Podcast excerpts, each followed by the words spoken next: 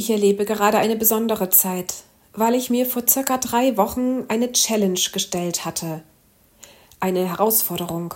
Die Pastorin Susanna Bigger von der ICF-Kirche in Zürich hatte an einem besonderen Abend für Frauen ihre Zuhörerinnen ermutigt, sieben Tage lang eine Sache auszuprobieren, die sie noch nie gemacht haben oder die sie sich nur schwer vorstellen können.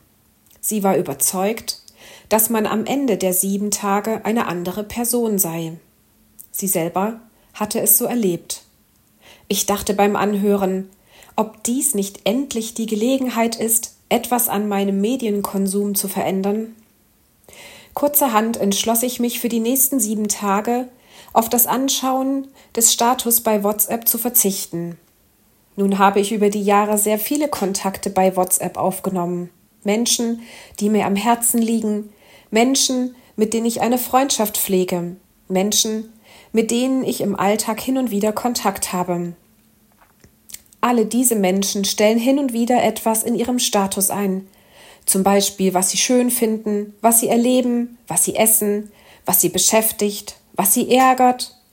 Und es gibt auch einige wenige Personen, die genau wie ich zum Nachdenken anregen und ihre Statusleser ermutigen möchten.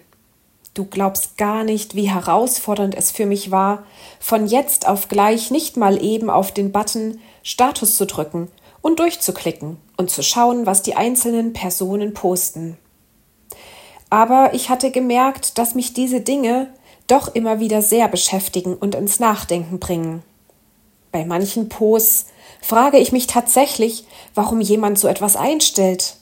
Manche Posts aber nutze ich auch, um nachzufragen, wie es der jeweiligen Person geht, warum sie dies oder jenes einstellt.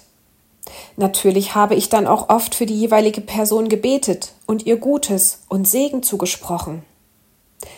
Es dauerte mehrere Tage, bis die Versuchung nachließ, und ich spürte auch, dass ich mich gewissermaßen leichter durch meinen Alltag bewegte. Ich erzählte meinem Mann von dieser Challenge, zwei Tage bevor die sieben Tage abliefen.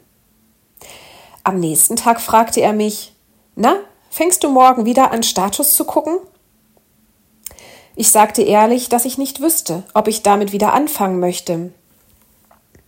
Nun sind schon etliche Tage vergangen und ich habe noch nicht wieder begonnen, mir die Statusse meiner Kontakte anzuschauen.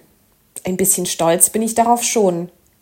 Ich weiß allerdings noch nicht, wie lange ich es schaffe, dabei zu bleiben. Ich merke, dass die Welt sich weiterdreht, auch wenn ich nicht alles mitbekomme, was die Menschen in meinen Kontakten bewegt, beschäftigt, bedrückt, zum Lachen bringt. Ich ermutige dich, dir für die nächsten sieben Tage etwas vorzunehmen, das du dir eigentlich nicht vorstellen kannst, jemals zu tun. Und dann tu es.